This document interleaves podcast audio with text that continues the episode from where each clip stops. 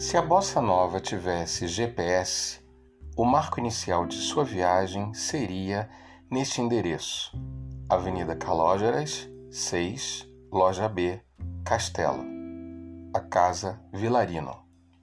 Em maio de 1956, sabendo que o amigo Vinícius de Moraes, 42 anos, já poeta consagrado, precisava de um parceiro para botar de pé o musical Orfeu da Conceição, o crítico Lúcio Rangel apresentou-lhe numa mesa de canto, entre copos de uísque, o jovem Antônio Carlos Jobim, 27 anos, até aquele momento, um currículo de pianista da noite, meia dúzia de sambas-canção e arranjador de gravadora.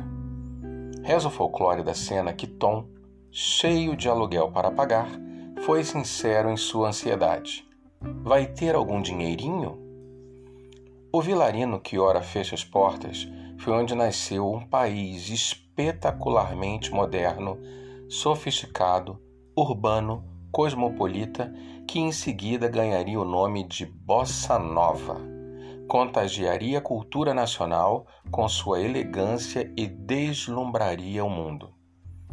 Qualquer país que se desse ao preso por sua história trataria o bar restaurante e mercearia como um panteão intocável de suas maiores glórias.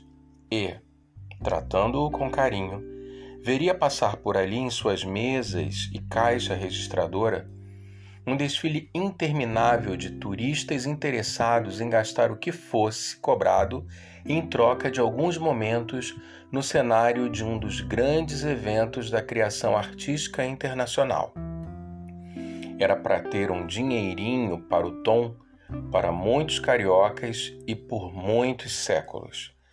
Mas Aldir Blanc, que também se foi na pandemia, já falou sobre isso. O Brasil não conhece o Brasil.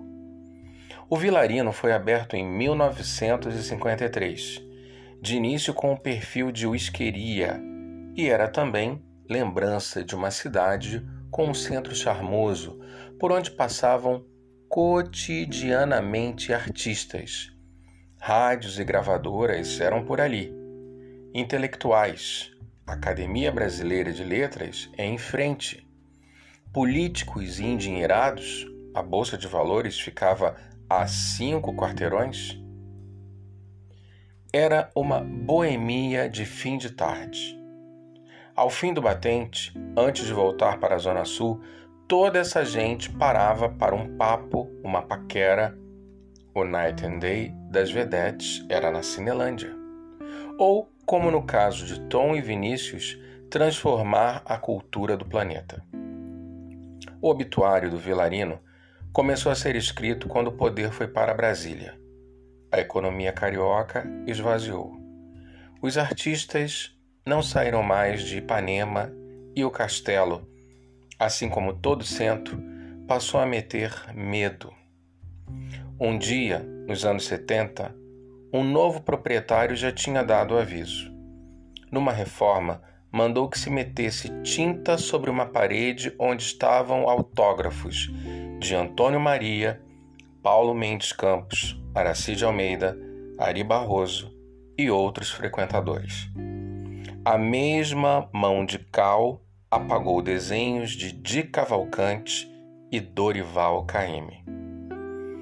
Uma cidade a cantar, a sorrir, a pedir a beleza de amar como o sol, como a flor, como a luz. Amar sem mentir nem sofrer.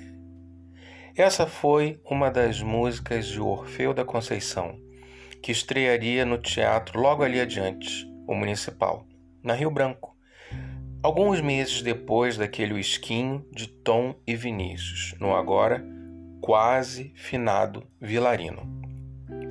É uma pena que o bar feche sem nos dar a chance de uma saideira. O Brasil precisa voltar a beber com o Brasil. Esse artigo é do Joaquim Ferreira dos Santos, que eu amo e se intitula O Endereço da Bossa Nova. Qualquer país trataria o vilarino como um panteão intocável de suas maiores glórias.